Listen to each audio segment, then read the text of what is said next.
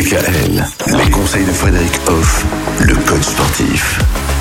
Alors Frédéric, cette semaine, eh bien, nous passons en revue les cinq étapes pour améliorer ses capacités respiratoires.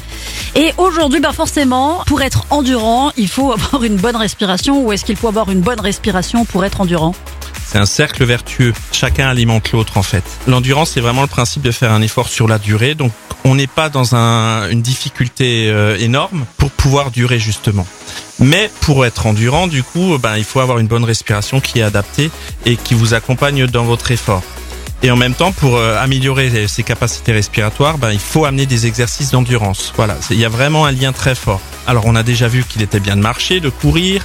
On peut également faire d'autres sports qui amènent du coup cette facilité d'être dans un effort d'endurance comme le vélo par exemple ou le rameur. Mhm. Ça c'est aussi des exercices où il n'y a pas de choc et du coup on est dans un effort de durée qui apporte tout ce qu'il faut au niveau des capacités respiratoires. Et comment est-ce qu'on fait si vraiment on sent qu'on a des, des, problèmes par exemple euh, au niveau respiratoire, au niveau cardiaque même où on sent que le cœur s'emballe trop vite et tout ça?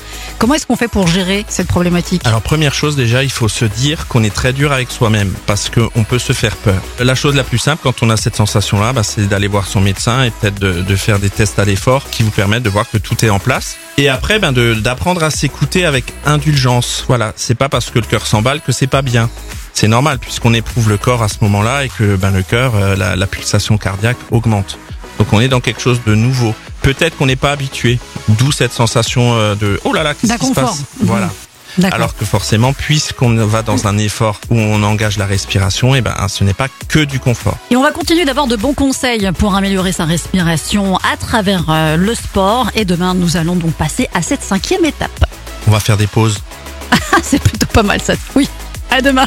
À demain. Retrouvez l'ensemble des conseils de DKL sur notre site internet et l'ensemble des plateformes de podcast.